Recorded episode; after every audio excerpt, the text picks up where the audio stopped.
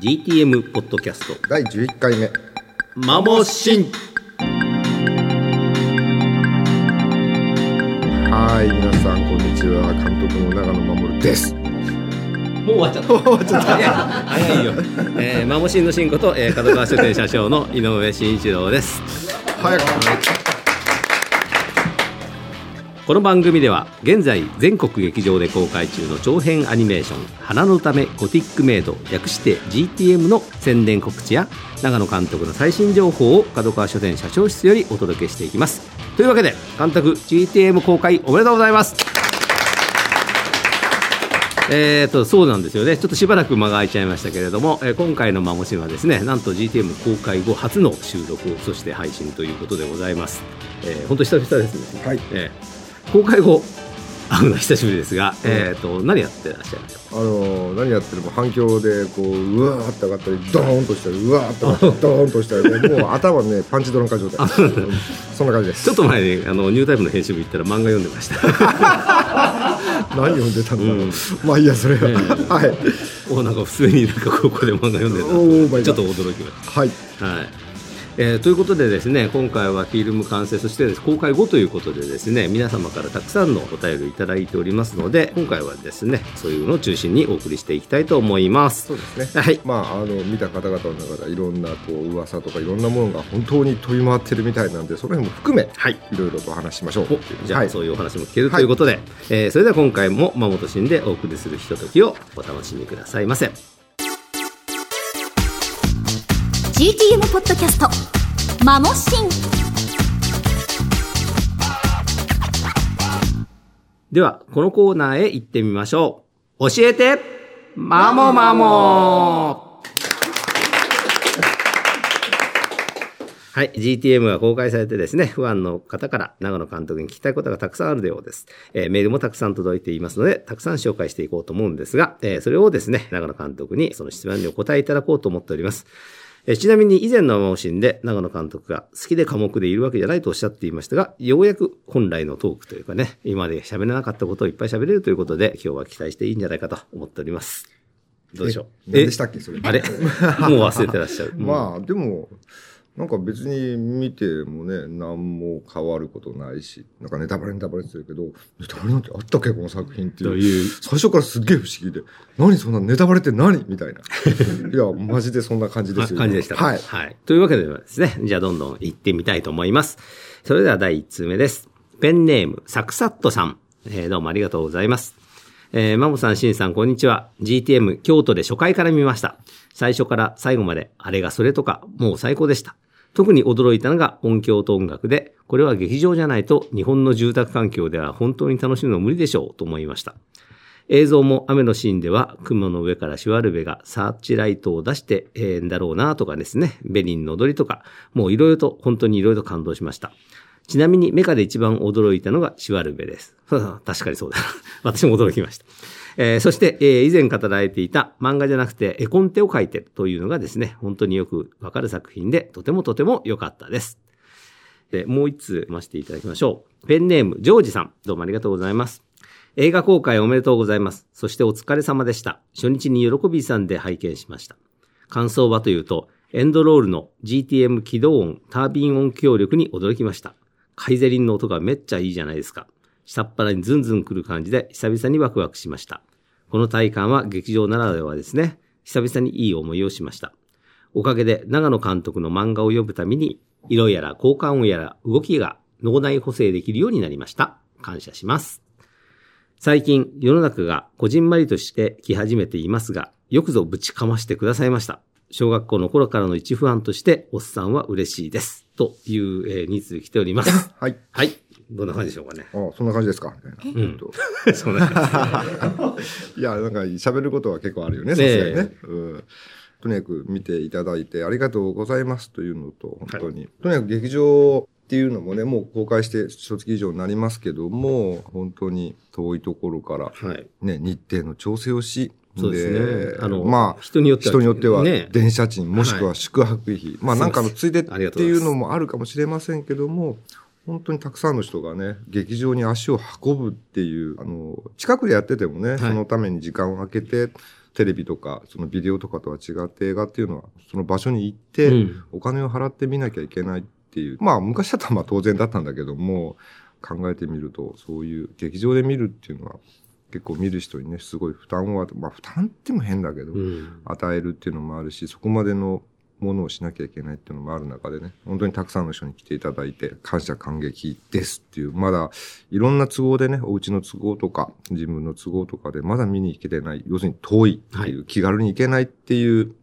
その距離のある人もね、12月以降ね、どんどんどんどんね。劇場が開いていってるので、はい。近くに来たらぜひ、あの、見てあげてください。そうですね。はいえっ、と、まあ、当初の10巻、11巻からですね、今どんどん拡大しておりますのでですね。28ぐらいだよね。そうですかね。ううんん。ちょっとこれはあの公式サイトですとかね、そういうところで常に確認していただければと思います。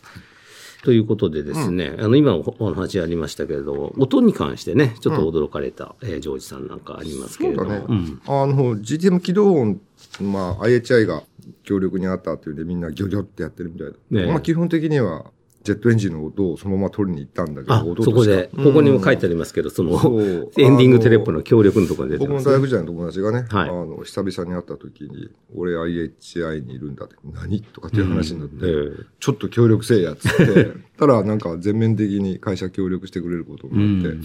特に欲しかったのがね、その、5万回転ぐらいだっけ ?3 万6千から5万回転ぐらいであの、コンプレッサーで回ってるのね、うん。ジェットエンジンの。で、ジェットエンジンのドカーンっていう音なんか取ったって、うん取れるわけないんで、はい。だからあの、コンプレッサーの方の音、とにかくタービン音がキーンってものすごい高周波で回ってるってその音をその、取らせてもらってはい。それをまあ、いろんなところに使ってあるんですけど、まあ一番わかるのは、タイトルコールの後にセーラがキーンって言ってるあの音とか、うんはい。まあ GTM の音の中にもこう入ってますけどね。うん。まあやっぱそういう生音も入れてっていう。うん。まあ基本的に効果音はね、音響監督の坂口さんがはい。2ヶ月にわたってもうずーっとその会社のスタッフとかとも含めてね、あの自然音チームと、うんあと効果音チームと、あと GTM 機械のメカの今現代ない音っていうのをまあ3班ぐらいに分かれて、うん。全部が同時進行で本当に2ヶ月ぐらいもう何度も何度もやり取りして、ずっとそれで作ってたわけですねくでき。てったっていうね。この辺に関してはですね、ニュータイプのこれ12月号で坂口義弘さん、音響効果のですね、方がコメントを寄せていただいておりますが、きっとあの漫画描いてる時に長野さんの頭の中でこういう音が鳴り響きながら、うんやってんじゃないかと。ドンピシャそのものではないんだけども、やっぱりその音圧、はい。もうとにかくものすごい量の音を入れたり、多分何百ぐらいあるんじゃないかな、うん効果音そのものはっていうね。でもその中で似た音は潰れてしまうしっていう。うんあの、同じ重低音と中音が欲しくても、重低音が特に潰れてしまったりとか、うん。周波数帯で被って作った音が聞こえねえってなったりとかってなってくるっていうね。おまけに BGM も入ったり、セリフも入ったりするっていう中で、どの音をこのカットでは効果的に出すかっていう、はい。まあダビングっていうセクションがあるんですけど、うん。もうそこでももう、え、この音上げたらこの音消えるとかね、はい。もう、もうそれだけで大変な騒ぎで、でもこのシーンではこの音出したいみたいな。うんだそういうところももう本当に沢口さんとあと音響ミキサーの佐藤さんもう3人がかりでもう付きっきりで、こう何度も何度もチェックしながら、うん。ようやくこう出してった。バランスがすごい難しいんですよね。そうでしょうね。うん。ある程度ずっと同じ音が鳴ってるはずなんだけど、ここではちょっと弱くしてみて、そうあの、うん。そうじゃないとセリフがとかいろんなことがね。あの、ボルトックスが最初に出てくるドッコンドッコンっていう、うん。あの、すごい音も、劇場だとね、ものすごい音圧でこう来るんだけども、うん。やっぱあの音をどこまで活かすかとかね。でもあの音だけじゃなくて、もっとキーンとかドドドドとかいっぱいいろんな音がボルトックスも鳴ってたうんり、ピキピキピキとかね。だからそのバランスをそのカットによって変えていくっていうのが、やっぱその作業も大変でっていう。まあ音響は2ヶ月間みっちりもう本当最後の最後までやったんだけど、うん。もっともっと時間かけたいところもあったんですけども、いい感じになってよかったんじゃないかと。それは良かったですね。あと、まあね、ちょっとここでどこまで言っていいか。まあ、シワルベ一番驚きました。私も、えー、こんなになっちゃうの、あれが、みたいな、ワレベはね、あれはやっぱりもう僕が説明するよりも先にその沢口さんがね、は絵コンテと上がってる、実はもうフィルマーも上がってるんで、うん。で見て、これなんすか？とか、これなんすか？って、うんで、僕がね、って降りてくるときにビービービービー言ってんのとか言って、うんでなんでっつったら、ちゃんと聞いてきて、うん。あの横に警戒部位が出てるじゃないですか。はいはいはい。警戒部位がまずシワレベルの先にこう、最初に落とされて、で、そいつがこう警戒部位を出しうて、ん。下に知らせてんだけど、うん。そのギーギーって音とか、うん。で、シアルベのその風を切る音。で、風を切る音じゃなくて、その風を切った音が地面にこうドンって来てる時のズドドドドドっていう音。で、もちろんシワルベのエンジン音。うん。で、センターがきしむ音。で、さらに、あの、エンジン音も5種類ぐらいがうん。重なっててっていう。で、それプラスその特徴的なソナー音っていう、あ、はい。こいつ音波も出してんだみたいな。うん。で、そういう感じのを全部坂口さんが聞いてきて、ここはなんでそんなの出るの？って、うん。いや、だから理由を一つ一つ教えてこれは警戒音で、そうだですね。そう。だからもうそのワンカット、メカそのものが出す音は最初に打ち合わせで分かってても、はい。そのシーンそのシーンで、ななんでこれ、なんでこのシーンにはこの音かって理由が明確にね、地面までの距離は約400メーターあるよあの、最後公開してるそうそうそう。ほんで、あの、シュアルベが下からこう見上げてるシュアルベと、上から見下ろすシュアルベで、はい。その、出してる音の反響ももちろん変わってくるんあで、上の時には、その下の音は全部カットして、うん。で、あの、風を切る音が、まず、その、画面内から聞こえるっていう、そういうバランスとかもね、うん。だからそういうことを延々やってたので。まあ、でも、すごい楽しい作業。大変だったけど、うん。もう、どんぐらいスタジオ入ったんだよ、お前ら、みたいな。本当にね。あ、すごい楽しい作業でしたね。なんかあの、下に向けてね、渓流ビームだからなんだかわかんないあの、そうだねライトも出してましたね。とにかく今までその、あまりそういうことをやってこなかったっていうのもあって、うんだからその音もすごい特徴的に聞こえると思うんだけども、その架空のメカがどういうことをこうやるのかっていうね、うん宇宙船ってしょっちゅう出てくるけども、はいその宇宙船が出してる音だけではなくて、うんもちろん音響さんってその風の音とか、うん。もちろん考えるんだけど、それだけじゃなくて、なんでこの音が出るのかっていうことって結局画面でしかないの。うん。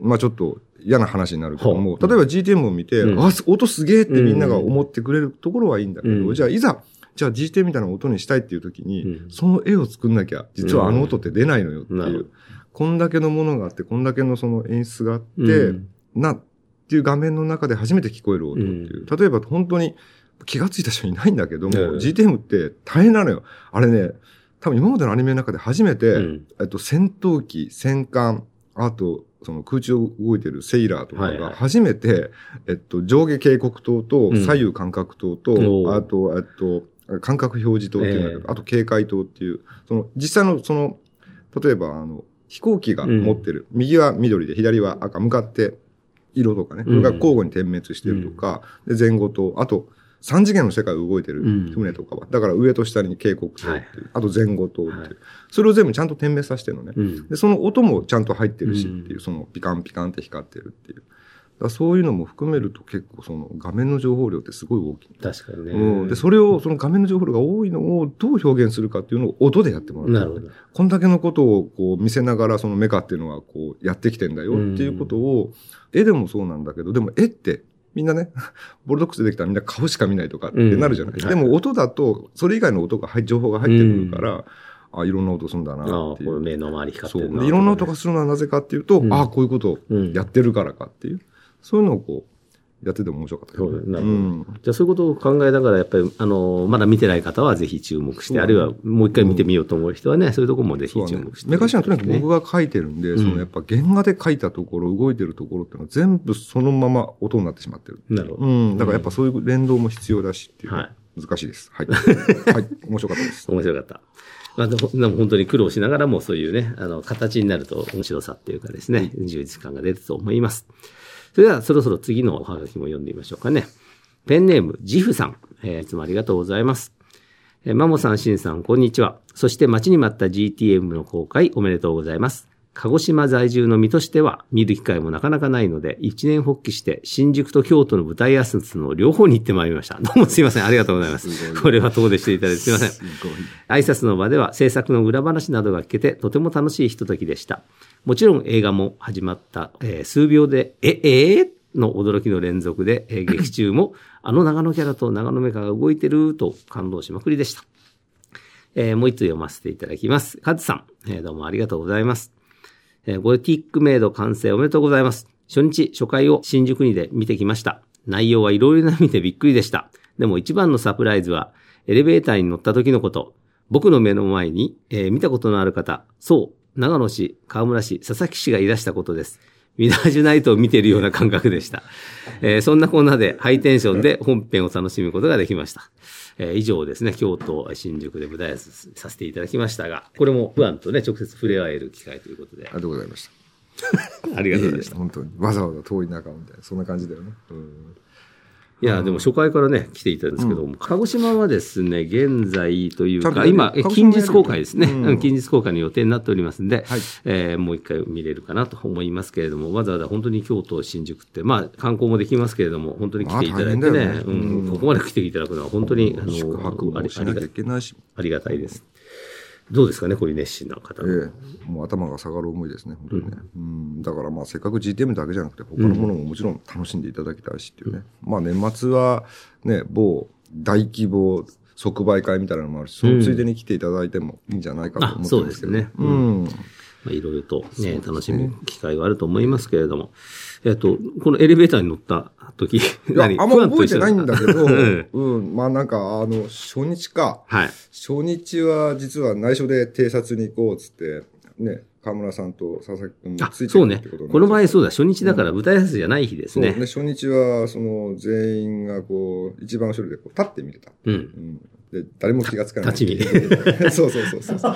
誰も気がつかない。ゲヘゲヘとか言って。まあ、河村さんはあの観客の方の頭の揺れ具合が、ここではこんな風に動くんだ、みたいな感じで、ねやっぱりちょっとびっくりするとみんな一斉にね、反応があるみたいな。俺はそんな余裕なかったよ。なかった？もうなんかね、見られてる緊張感でね、うわー、みたいな。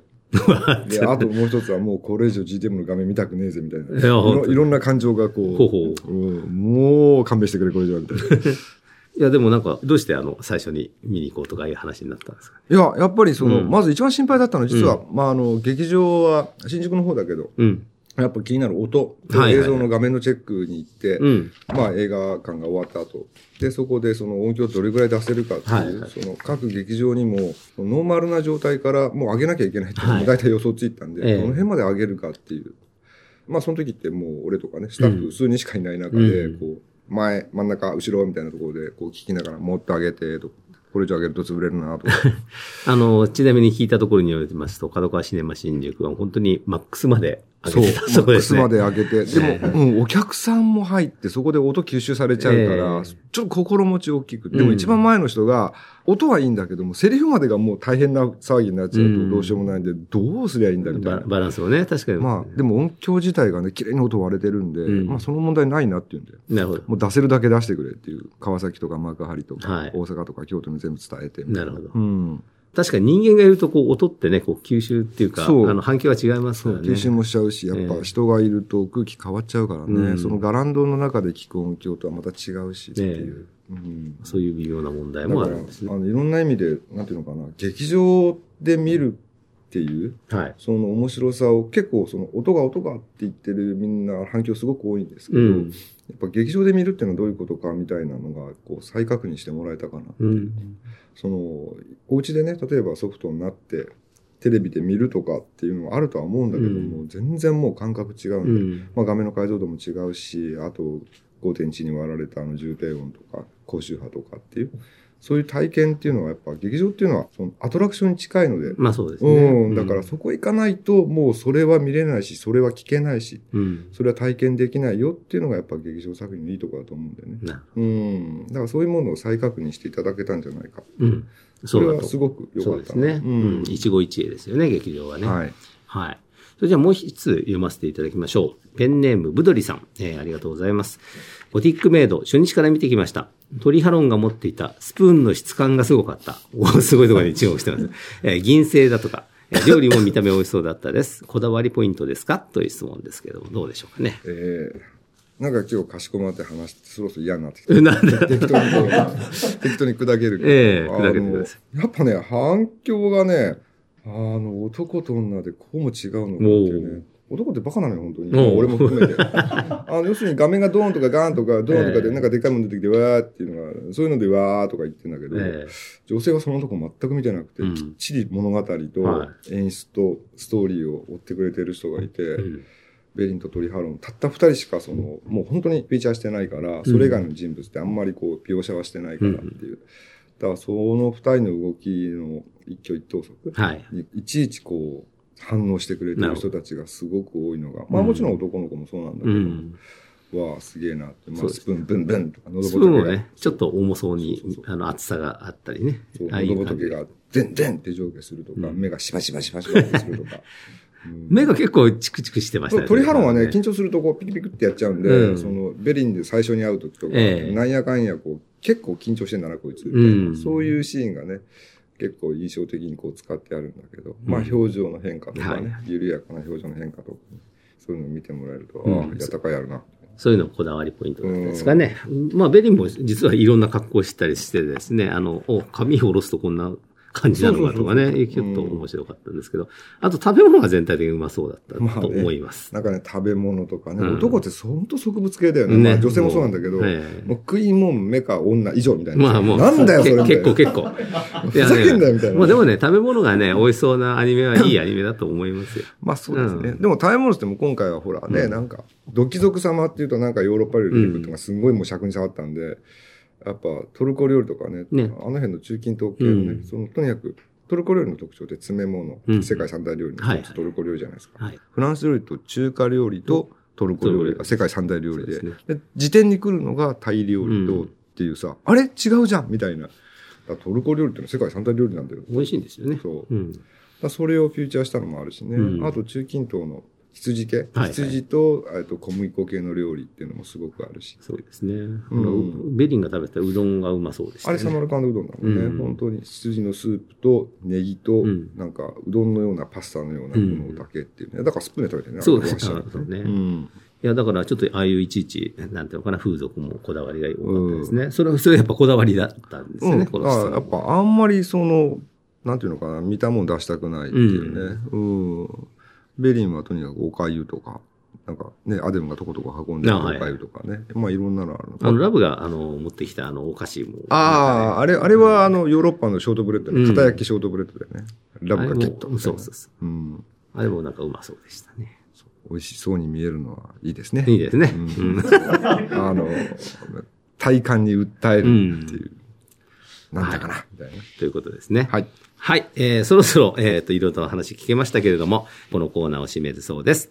えー、ファンの皆さんが一番気になるであろう、あれとかあれのことについては、これから、祭あれとかあれ？あれとあれとかそれ喋らせて、それは。あそう。これはまずはじゃあ、うんえー次の回でね、ねはいやりましょうかね。何があれえーこれからですね、2番間等でご覧になる方もいらっしゃるので、次回の配信でご紹介しようと思います。お楽しみに。以上、教えてマモアのコーナーでした。はい、お疲れ様です。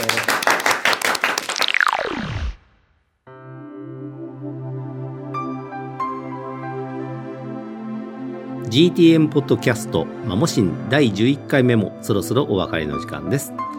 長野監督関連作品の展開はまだまだ続くんですよね。どうですか？うん、続くと思いますけど、ん。うんとまあ、一区切りつくのは多分、ん。ファイブスターっていう作品の連載が再開する時だと思うんですけど、まあ、それまでは GTM が、うん。とにかく頑張る、フリー系やれいけって、うん。いろいろ、例えば、まあ、今、角川書店に企画してるね、うん。あの解説本であるとか、はいそういうものとか、あとバックアップ体制のやつとかもいろいろ出るので、うん。まあ、ニュータイプとか、注目していただけると。まあ今後もね。まだこんなことやる。こんなことやる まだ買わなきゃいけないのかいろいろこうありますね すいません。まあ、だから、最新情報はニュータイプとかですね、はい公式サイト等で、まだまだ今後もですね、いろいろと出てまいりますので、詳しいところはですね、あと Facebook もありますね。長野真央作品 Facebook ページなどもえ合わせてチェックしてください。そしてですね、GTM を見た感想などもまだまだお待ちしております。えーそれではですね、えー GTM ポッドキャストマモシン、お相手は、マモコと GTM の原作監督の長野守。マモシンの新子と角川書店社長の井上慎一郎でお送りしました。また次回の配信でお会いしましょう。さようなら。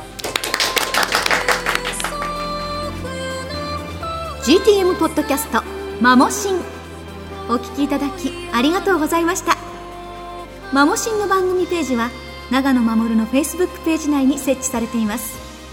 マモシンで検索をしてアクセスしてくださいね。マモとシンの間には白抜きの星マークをお忘れなく。番組ページからはポッドキャストの購読登録も可能です。番組ページに設置された投稿フォームからはこの番組へメッセージを送ることができます。投稿は Facebook に会員登録していない方でも可能です。GTM ポッドキャスト「マモシン」次回配信も楽しみにしていてくださいね。永野護インフォメーション。GTM 上映劇場続々拡大中。劇場長編アニメーション「花の詩女ゴティックメイドの上映劇場が続々拡大中です。東北北陸関西中部四国九州など今まで上映館のなかった県でも見られるようになりますよ。詳しくは公式サイトで確認してくださいね。オリジナルサウンドトラック好評発売中。花の歌めゴティックメイドのオリジナルサウンドトラックが日本コロンビアから税込2940円で好評発売中。